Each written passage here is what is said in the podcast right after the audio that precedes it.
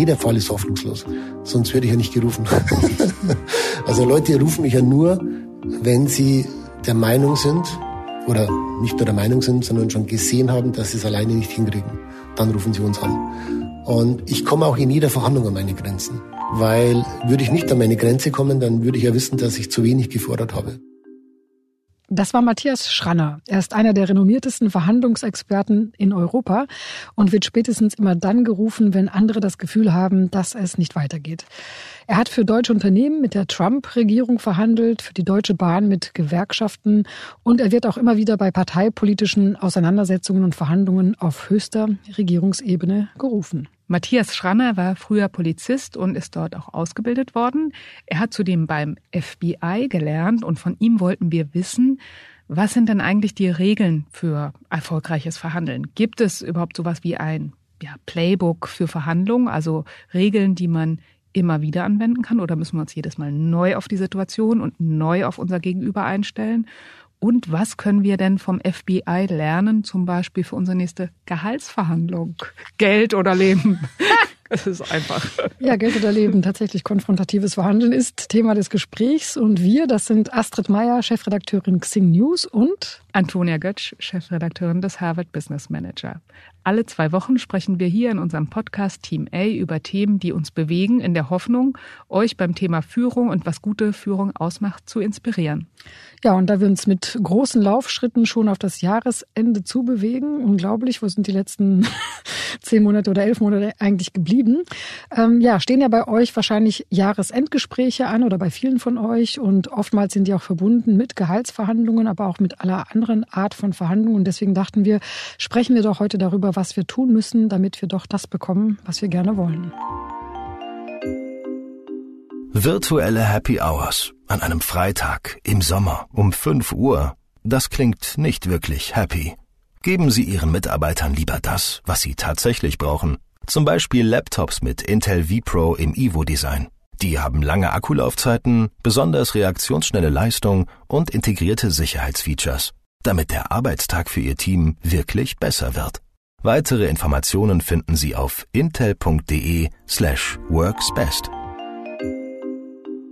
Herr Schranner, Sie sind ja in Europa so etwas wie die Koryphäe des Verhandelns. Wenn es um Verhandeln geht, werden Sie mal angerufen.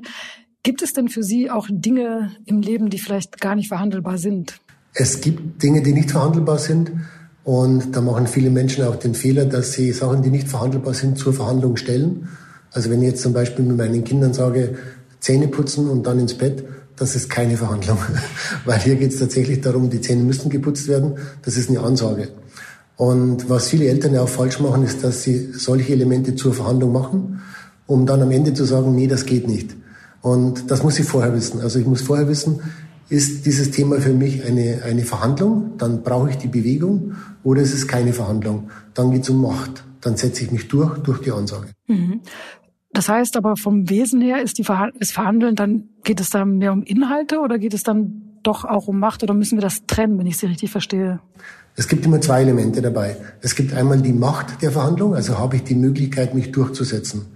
Und die Beziehung zueinander. Sind wir kurzfristig oder langfristig orientiert? Wenn wir auf Augenhöhe verhandeln, also wir beide haben tatsächlich dieses Gefühl, wir sind in der gleichen Verhandlungsmacht, wir sind auf der gleichen Ebene und wir beide sind langfristig orientiert, dann ergibt sich daraus auch die Verhandlungsstrategie.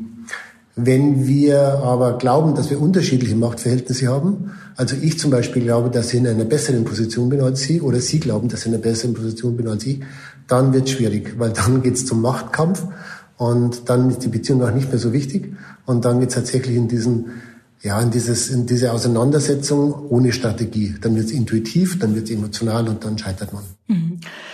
Emotional ist ähm, ein gutes Stichwort, denn ich hatte mich eingelesen, habe Artikel über Sie äh, gelesen natürlich und Sie werden darin mehrfach als ideologiefrei beschrieben.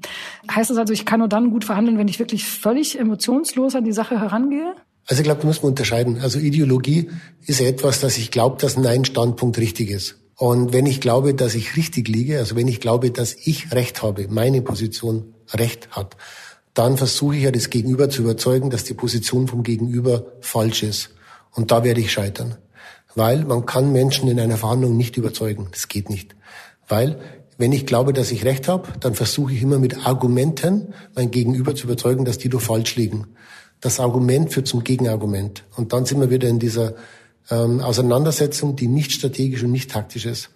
Wer ideologisch geprägt ist, glaubt ja, dass er recht hat. Und diese Leute scheitern in jeder Verhandlung. Ähm, Emotionen werden immer mit dabei sein in einer Verhandlung. Emotionen sind auch nicht so schlimm, wenn man sie managen kann.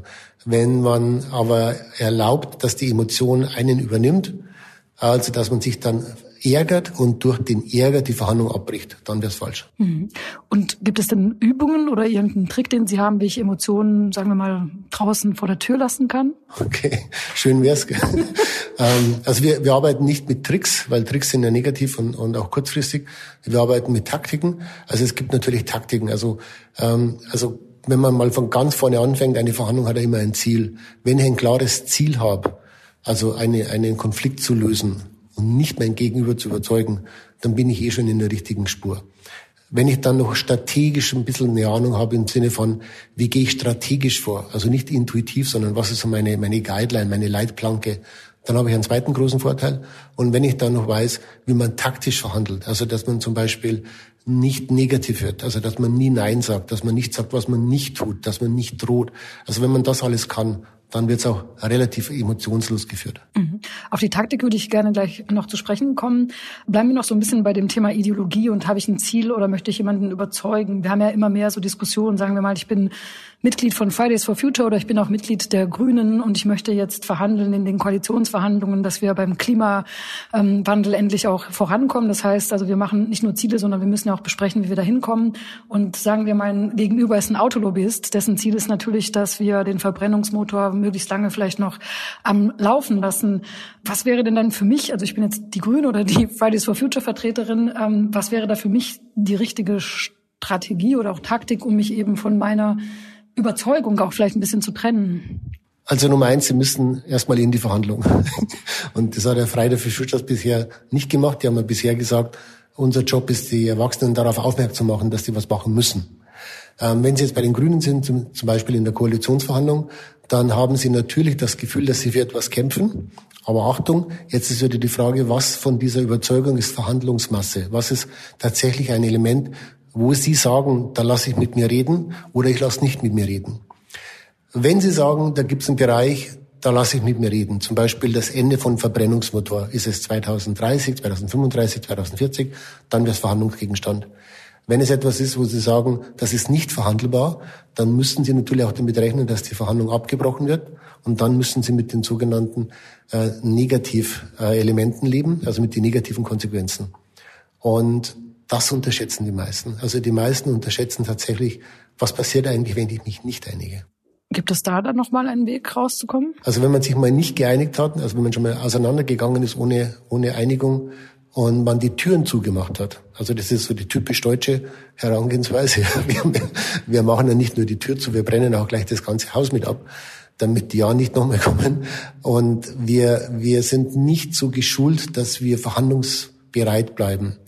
Also wenn wir aus Verhandlungen rausgehen, dann machen wir wirklich alles kaputt, dann machen wir auch gleich die Beziehung mit kaputt. Dann ähm, wir enden ja meist eine Verhandlung mit einem Vorwurf. Das werden sie noch bereuen, dann werden sie schon sehen ähm, und gehen dann tatsächlich in diese total negative Konsequenz, anstatt die Türen offen zu halten, um wieder mit Gesichtswahrung wieder einzusteigen. Wenn man mit abgebrannten Brücken aus einer Verhandlung rausgeht. Dann wird es tatsächlich schwer. Sie haben jetzt ähm, eine kulturelle Komponente angesprochen. Sie sprachen von den Deutschen. Ähm, ich beobachte das auch, dass es den Deutschen, glaube ich, schwerfällt zu verhandeln. Das ist immer so ein bisschen auch negativ konnotiert. Andere Kulturen, beispielsweise auch die amerikanische, die gehen ja oft mit viel Spaß ran. Also nicht umsonst hat äh, Donald Trump sogar mal ein Buch, The Art of the Deal, geschrieben. Ähm, können wir uns von, von anderen vielleicht auch was abgucken und wenn ja, was? Ich glaube, wir können von allen lernen, weil die deutschsprachige Kultur keine Lust hat auf die Verhandlung. Also wenn unsere Kunden sagen, ähm, Schraner, komm doch mal, dann ist immer der erste Satz, wir müssen verhandeln. Also wir müssen, wir haben keine Lust. Wir, wir, für uns ist das, hat das nichts Positives. Ähm, wenn jemand sagt, ich würde gerne verhandeln, dann heißt es so gleich, wir sind noch nicht auf dem Bazar, wir sind noch nicht auf dem Kamelmarkt. Wir, also wir bewerten die Verhandlung an sich schon negativ. Und wenn ich natürlich keine Lust drauf habe, dann, dann habe ich natürlich auch nicht dieses spielerische Element der Verhandlung, was andere Länder haben. Also eine Verhandlungsmasse auch bereitzustellen, bereit sein, eine Lösung zu suchen. Wir im deutschsprachigen Kulturraum, wir, wir sind so die, die, die Rechthaber. Also wir haben Recht und der andere Vollidiot, der muss einfach verstehen, ja, dass er falsch liegt. Ähm, es gibt ja sehr viel Theorie und, und äh, Fachliteratur zum Thema Verhandeln. Und im Laufe der letzten Jahrzehnte hat sich ja sozusagen die Harvard-Methode als Klassiker etabliert, ähm, hat sich natürlich auch weiterentwickelt im Laufe der Jahrzehnte. Aber ich glaube, so ähm, die Grundformel ist ja, man fährt am besten, wenn man sich gemeinsam einigen kann, den Kuchen zu vergrößern, weil das den Lösungsraum ja ähm, eröffnet oder größer macht. Halten Sie das auch so? Also das Haber-Konzept ist ein sehr, sehr gutes Konzept, basiert auf ein paar Annahmen. Also die basiert zum Beispiel auf der Annahme, dass beide Seiten den, die Einigung haben wollen und basiert auf der Annahme, dass beide Seiten eine Alternative haben. Ich komme aus einer anderen Welt, ich komme von der Geiselnahme. Bei der Geiselnahme habe ich keine Alternative. Ich kann nicht sagen, wenn ich mit diesen Geiselnehmer nicht zurechtkomme, dann rede ich mit einem anderen Geiselnehmer. Ich muss mit diesen Menschen zurechtkommen. Und der Geiselnehmer verhandelt gegen mich. Also der ist überhaupt nicht interessiert an, an Win-Win, sondern der möchte jetzt den Fluchtwagen. Und aus dieser Welt komme ich, so bin ich ausgebildet worden. Und so sehe ich halt natürlich auch viele Verhandlungen im Business und auch in der Politik, wo es einfach sehr konfrontativ ist. Und sein Trump, den Sie angesprochen haben, der verhandelt halt mal wie ein Geiselnehmer. Also hohe Forderungen, keine Kooperation. Er sucht den Machtkampf. Und wenn ich mit jemandem verhandle, der so gegen mich geht, dann darf ich nicht nach Harvard verhandeln weil dann verliere ich. Hm. Also wir nähern uns jetzt dem Jahresende. Also viele Menschen bereiten sich ja auf das Jahresendgespräch vor, auch sehr typisch deutsch. Also sollten wir uns jetzt Gedanken machen, zum Beispiel vom Vorgesetzten, möchte ich dem anbieten, den Kuchen zu vergrößern oder sehe ich den als Feind und gehe da rein wie Donald Trump? Das ist eben die Frage. Und die Frage ist natürlich auch, ich bin ja nicht allein auf der Welt. Die Frage ist auch, wie mein Gegenüber eingestellt ist. Also ich kann ja sehr kooperativ und sehr langfristig und an das gute Menschen glauben. Aber wenn mein Gegenüber nicht so ist, dann hilft es ja auch nichts. Also dann muss ich ja mit dem anderen umgehen. Also aus unserer Sicht, also auf unserem Konzept der Verhandlung, wenn beide Seiten eine wirklich eine tiefe, vertrauenswürdige Verbindung haben, also ich vertraue ihnen wirklich und sie vertrauen mir auch, dann ist das Haber-Konzept das Richtige. Wenn ich mir aber nicht ganz sicher bin, ob ich ihnen zu 100 Prozent vertrauen kann und ich auch nicht weiß, vertrauen sie mir, dann ist unser Konzept besser. Mhm. Also ich glaube, dass das äh, Paradebeispiel ist die Gehaltserhöhung. Ähm, viele Menschen wissen vielleicht auch nicht ganz, ob sie ihrer Führungskraft vertrauen können oder nicht. Was würden Sie denn da empfehlen? Natürlich unser Konzept. Das heißt, ich äh, bereite mich als Mini-Trump schon mal auf das Gespräch vor. Ähm, weil ich ja, also nach unserem Konzept ist der Konflikt ja positiv besetzt. Also bei, bei vielen Büchern, bei vielen Seminaren, was es gibt, ist ja der Konflikt negativ. Wir sehen den, den Konflikt ja als etwas Positives, als echte Opportunity, weil man sich dann wirklich intensiv mit dieser Thematik auseinandersetzen muss. Und wenn ich den Konflikt positiv bewerte und mich darauf freue, auf dieses Gespräch, dann habe ich ein anderes, logischerweise positives Mindset und dann gehe ich auch positiv in die Verhandlung. Wir sind natürlich der Meinung, dass ich ein Ziel habe, dass ich mich durchsetzen möchte, heißt aber auch, dass ich immer respektvoll bin. Und das ist so ein großer Unterschied, glaube ich, was, wo, wo es ein großes Missverständnis gibt aus unserer Sicht. Viele Menschen möchten gemocht werden, möchten also unterscheiden nicht zwischen, zwischen gemocht werden und respektiert werden. Und wir unterscheiden sehr stark. Also wenn ich sage, wenn ich gemocht werden möchte, darf ich nicht verhandeln. Wenn ich respektiert werden möchte, muss ich verhandeln. Und unser Konzept beruht darauf, dass wir sagen, okay, ich will mich durchsetzen, mein Gegenüber will sich auch durchsetzen. Also lass uns tatsächlich verhandeln, lass uns mal tief in diesen Konflikt einsteigen, um für beide Seiten eine bessere Lösung zu finden. Hier ein Hinweis des heutigen Werbepartners, der Deutschen Bahn. Und der Hinweis, der ist wichtig für euer Business. Besucht eure Kunden und Geschäftspartner mal wieder, bevor es ein anderer tut. Denn denen ist so ganz allein im Office echt langweilig. Außerdem ist es viel persönlicher, neue Projekte und Ideen vor Ort zu besprechen, als im tausendsten Videocall. Geschäftsreisen macht man heutzutage mit der Bahn, denn das ist sicher, klimaneutral und entspannt. Infos und Buchung jetzt unter bahn.de slash businessreisen. Aber nochmal ähm, das Beispiel Gehaltserhöhung. Gibt es denn dabei sowas wie den idealen Einstiegssatz, um genau so eine Atmosphäre vielleicht auch zu kreieren? Ähm, es gibt in jeder Verhandlung den, den optimalen Einstieg. Das ist immer, dass man sich erstmal bedankt für die Möglichkeit, mit dem anderen zu verhandeln. Das zweite ist, dass man immer die Gemeinsamkeit betont. Und das dritte ist, dass man erst so einen Rahmen aufsetzt für die Verhandlung. Also das würde es heißen, wenn das meine Chefin wäre, dann würde ich erstmal, also klar natürlich nicht zwischen Tür und Angel, wir haben einen Termin, es gibt dieses Jahresgespräch, wie Sie es genannt haben. Wir, wir, wir treffen uns, haben eine Stunde vorbereitet. Jetzt gehe ich rein, jetzt bedanke ich mich erstmal für die Möglichkeit, bedanke mich auch für ähm, diese, diese Offenheit, die, die, äh, die ich gesehen habe, auch die letzte Zeit in den Verhandlungen von uns beiden und betone die Gemeinsamkeit, dass wir beide das Unternehmen erfolgreicher machen möchten. Und dann sage ich, wir haben eine Stunde Zeit. Ich würde gerne drei Themen mit Ihnen besprechen. Nummer eins, Nummer zwei, Nummer drei. Also zum Beispiel Nummer eins, ich würde gerne mehr Verantwortung übernehmen, ich würde gerne mehr international arbeiten und ich würde gerne die finanziellen Punkte ansprechen. Und da haben wir eine Stunde Zeit und dann geht's los. Und sollte ich dann sozusagen das erste Angebot machen oder sollte ich warten, was mein Chef oder meine Chefin mir anbietet? Das ist auch wieder so was typisch Deutsches. Wir kommen immer gleich mit einem Angebot. Weil wir haben uns so gut vorbereitet und sind so stolz auf unsere Vorbereitung, dass wir auch gleich vorbereitet haben, was für unser Gegenüber gut ist. Und verpacken das dann im Angebot und sind dann total enttäuscht, wenn dieser Vollidiot mein faires Angebot nicht, nicht annimmt. Das Angebot kommt in der letzten Minute der Verhandlung, nicht am Anfang. Und das Problem ist, wenn ich ein Angebot mache und ein Angebot abgelehnt wird, dann ist es echt schwer zu verhandeln. Wenn ich eine Forderung stelle und die Forderung abgelehnt wird, kann ich mit der nächsten Forderung kommen. Also das heißt, ich gehe immer mit Forderungen in die Verhandlung, nicht mit Angeboten. Das Angebot ist die Zusammenfassung am Ende, in der letzten Minute. Also angenommen, ich gehe rein, ich sage, ich möchte mehr Verantwortung und ich möchte gerne, was weiß ich, ähm, international Verantwortung dann haben. Da haben wir uns darauf geeinigt, auf eine Form hm, oder eine andere. Ich sage, ich möchte nach China. Mein Chef sagt, wir haben aber nur was in Japan frei. Dann sage ich, ja, okay. Okay, dann Japan. Immerhin Asien so. Und jetzt kommt aber das Gehalt. Dann sage ich. Dann sagen Sie, aufgrund von dem, was wir bisher besprochen haben, sehe ich aus meiner Perspektive eine Gehaltserhöhung von 10 Prozent. Mhm. So. Dann, wenn ich jetzt der Chef bin, habe ich drei Möglichkeiten.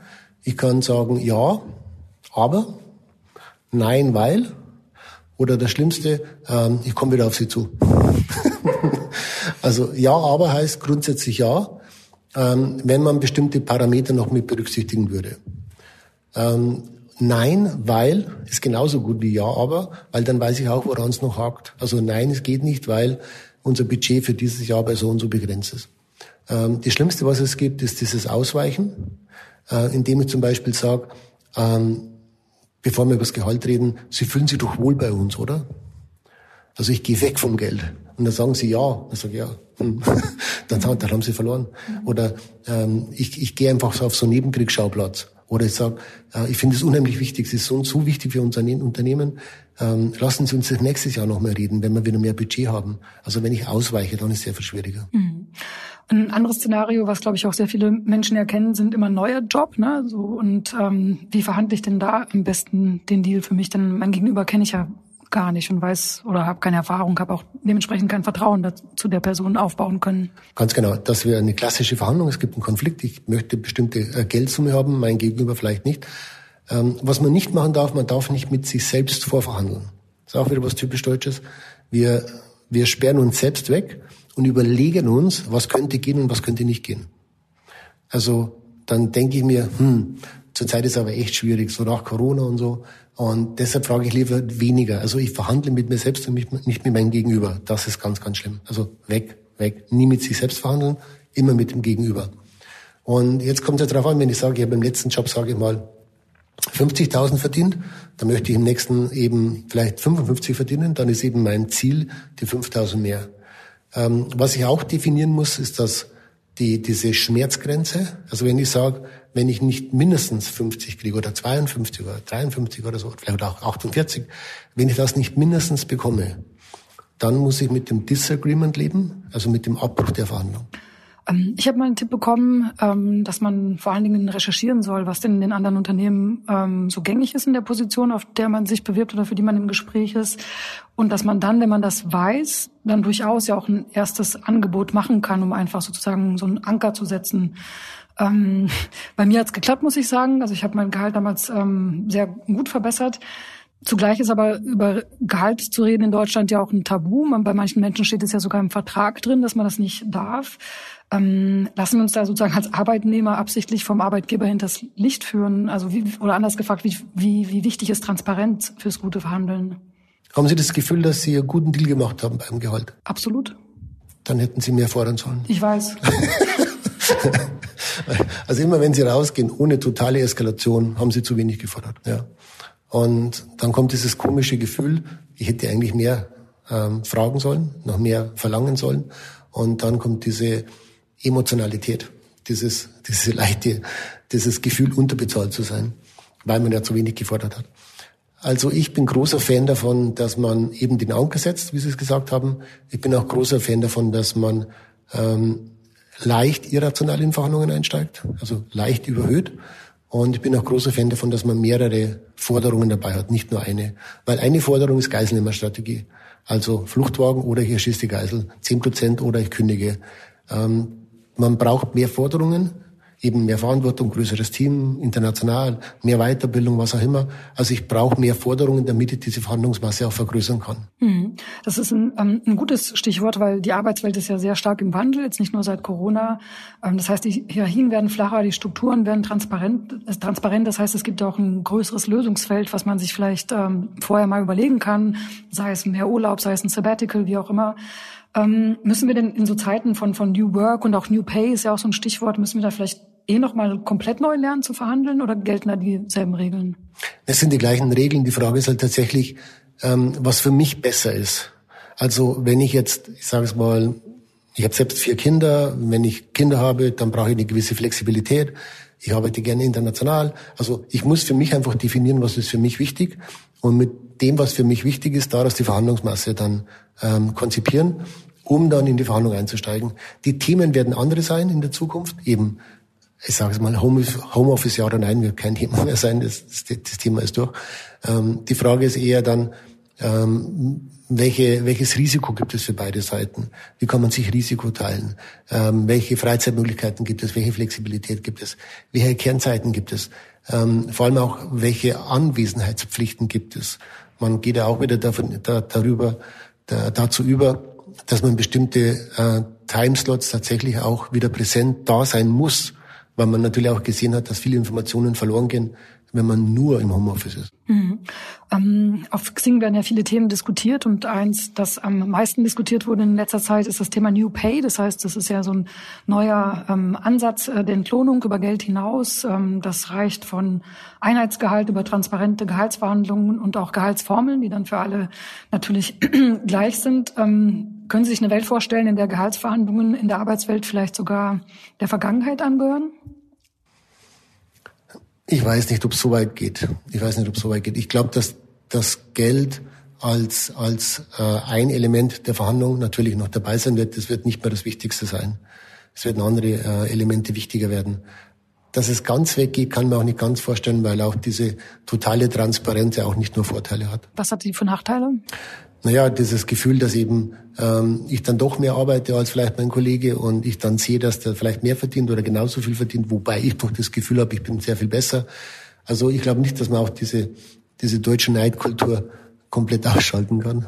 Neidkultur Deutschland, angenommen, ich ähm, habe viel zu tun mit neuen Kulturkreisen und die kenne ich aber noch nicht. Was raten Sie mir denn da? Also wir, wir Deutschsprachigen, wir haben diesen großen Vorteil, dass wir sehr ernst genommen werden, eben für die Präzision, für die Pünktlichkeit, für Verlässlichkeit und sowas. Wir haben eben den großen Nachteil einmal der Rechthaberei und den zweiten großen Nachteil, dass wir immer alles festhalten müssen. Also wir wollen immer alles unterschrieben haben. da muss ein Stempel drauf und zwar heute. Und das ist verhandlungstechnisch natürlich eine totale Todsünde, weil ich international immer im Flow bin. Also in anderen Ländern gibt es immer diesen Flow. Also selbst wenn ich mich nicht einige, am nächsten Tag geht's weiter. Selbst wenn ich keine Unterschrift habe, arbeiten wir weiter. Was in, in unserem Kulturraum ja ganz, ganz, ganz äh, stark verpönt ist. Wir haben den Eindruck gewonnen, dass wir, wenn, wenn wir mit in Anführungszeichen fremden Kulturen verhandeln, Japan, China, Indien, Middle East, dann bereiten wir uns einfach vor, weil wir denken, das ist irgendwie anders. Und interessanterweise äh, glauben wir, dass die Amerikaner so ähnlich sind wie wir. Und die bereiten uns nicht vor, weil die kennen wir ja. Wir hören die gleiche Musik, tragen die gleichen Klamotten, New York kennt jeder von uns so. Und wir haben das Gefühl, die sind ähnlich. Und das ist das größte Missverständnis. Wir haben die Erfahrung gemacht, dass Verhandlungsführung mit amerikanischen Partnern total unterschätzt wird und total falsch eingestiegen wird und alle Fehler, die es gibt, da gemacht werden. Ich finde zum Beispiel die chinesische Verhandlungsführung sehr viel näher als die amerikanische. Mhm. Können Sie ein Beispiel nennen? Amerikanische Verhandlungsführung ist sehr stark konfrontativ und sehr stark also basiert auf diesen, auf dieser einen Harvard-Methode auch Trennung von Person und Sache. Also sie können tatsächlich in Amerika den ganzen Tag knallhart verhandeln, also wirklich aufs Messer, um abends wieder ganz normal essen zu gehen. Das kennen wir in Deutschland nicht. Wenn wir um 18 Uhr dann rausgehen, dann sind wir so stinksauer, ja, dass wir mit dem, also mit diesem Typen ganz sicher nicht mehr essen gehen. Also wir nehmen Verhandlungen sehr persönlich. Bei uns ist alles persönlich. Also wenn Sie mich jetzt, wenn Sie mein Gehalt verhandeln, wenn Sie mein, mein Honorar verhandeln, bin ich sofort beleidigt. Ja. Was bilden Sie sich ein, dass Sie mir sagen? Also wir sind unheimlich nah dran an der, an der Sache. Wir, wir, wir schaffen diese Trennung nicht. Und das ist in anderen Ländern tatsächlich besser. Und amerikanische Verhandlungsführung hat eben diese Zweiteilung Person und Sache und äh, andere Länder nicht so stark. Und Sie hatten noch nie einen hoffnungslosen Fall vor sich? Jeder Fall ist hoffnungslos. Sonst würde ich ja nicht gerufen. also Leute rufen mich ja nur, wenn sie der Meinung sind oder nicht nur der Meinung sind, sondern schon gesehen haben, dass sie es alleine nicht hinkriegen. Dann rufen sie uns an. Und ich komme auch in jeder Verhandlung an meine Grenzen. Weil würde ich nicht an meine Grenze kommen, dann würde ich ja wissen, dass ich zu wenig gefordert habe. Und ich versuche immer in diesen Grenzbereich der Verhandlung vorzustoßen. Also wirklich es auszureizen. Einmal, weil ich für meine Kunden natürlich das beste Ergebnis erreichen möchte und weil es einfach riesen Spaß macht. Sie haben Ihren Beruf ja von der Pike auf bei der Polizei gelernt. Dann haben Sie sich, wenn ich das richtig ähm, nachgelesen habe, auch beim FBI dann weiter oder ausbilden lassen. Ähm, Sie beraten jetzt aber auch ähm, Politiker, Sie beraten Unternehmen, die Deutsche Bahn bei Gewerkschaftskonflikten. Was ist denn, wenn Sie so zurückblicken, bisher die schwierigste Verhandlung gewesen, die Sie hier geführt haben? Also wir haben letztes Jahr einen großen deutschen Konzern ähm, begleitet in einer Verhandlung gegen die amerikanische Regierung das war richtig, richtig, richtig. Da war alles mit dabei, was man äh, sich erwünscht in einer schwierigen Verhandlung. und da war wirklich alles mit dabei. Also von Drohungen von der Gegenseite, äh, hunderte von Anwälten, verschiedene Rechtssysteme, verschiedene, ja, komplett verschiedene Risikobereitschaft auf beiden Seiten. Und wenn man sowas verhandelt, das macht so richtig Spaß, weil man dann wirklich auch in diesen Grenzbereich vorkommt und auch merkt, welche Manager, Managerinnen tatsächlich auch noch fähig sind, unter Druck, unter diesem gewaltigen Stress dann tatsächlich auch noch wirklich äh, strategisch verhandeln zu können. Es sind nicht mehr viele dann. Mhm. Und von dieser ähm, schwierigen Verhandlung, von der Sie gerade gesprochen haben, was war denn da der Durchbruch am Ende? Der Durchbruch war, dass wir mit uns, mit, der, mit dieser amerikanischen Partei, also es war die amerikanische Regierung, es ging um dieses großen Dieselskandal, ähm, der ja, wo er viele, viele Unternehmen beteiligt. Bitte? Volkswagen oder? Ich darf den Namen nicht sagen, es waren ja alle, es waren alle mit dabei, ja. Es waren ja alle, es waren alle, also es waren ja nicht nur die, die sogenannten OEMs, es waren ja auch Tier 1 und Tier 2 genau. Äh, Supplier dabei. Und also ein Unternehmen, das hat er dann gegen die, die Trump-Regierung verhandelt. Und die Trump-Regierung hat schon sehr stark wie Trump verhandelt, also wirklich super aggressiv, null Kooperation. Und unser Kunde war anfangs der Meinung, bevor wir dazugekommen sind, dass man das irgendwie vernünftig lösen kann. Und dann haben wir gesagt, nö, ähm, die einzige Möglichkeit ist tatsächlich volle Sahne dagegen zu gehen. Und alles an Machtmittel, was wir haben, aufzubieten, um mit, mit, mit wirklich Vollgas dagegen zu fahren. Das haben wir auch gemacht und haben uns tatsächlich nicht bewegt und haben es geschafft, über äh, mehrere Tage diesen ultimativen Konflikt aufrechtzuerhalten was die Gegenseite dann respektiert hat. und das ist tatsächlich faszinierend, dass amerikanische Verhandlungsführer einen nur respektieren, wenn man auch in dieser Liga verhandeln kann. Wenn man zu früh Kompromisse anbietet, zu früh Angebote macht, wird man nicht mehr akzeptiert und dann ist man unten durch. Und die brauchen dieses Gefühl, dass man auf Augenhöhe in dieser totalen Eskalation noch dabei bleiben kann. Vielen Dank für das sehr aufschlussreiche Gespräch. Danke Ihnen. Ja, das waren ja sehr, sehr viele nützliche Tipps und Anregungen. Ähm, so viele, dass ich tatsächlich zwei Tage, nachdem ich das Gespräch mit Matthias Schranner am Rande der Medientage München aufgenommen habe, einiges davon schon bei schwierigen Meetings eingesetzt habe und prompt damit sehr gute Erfahrungen gemacht habe. Da möchte ich natürlich jetzt mehr wissen. Äh, nein, das wäre den Beteiligten gegenüber, glaube ich, nicht fair.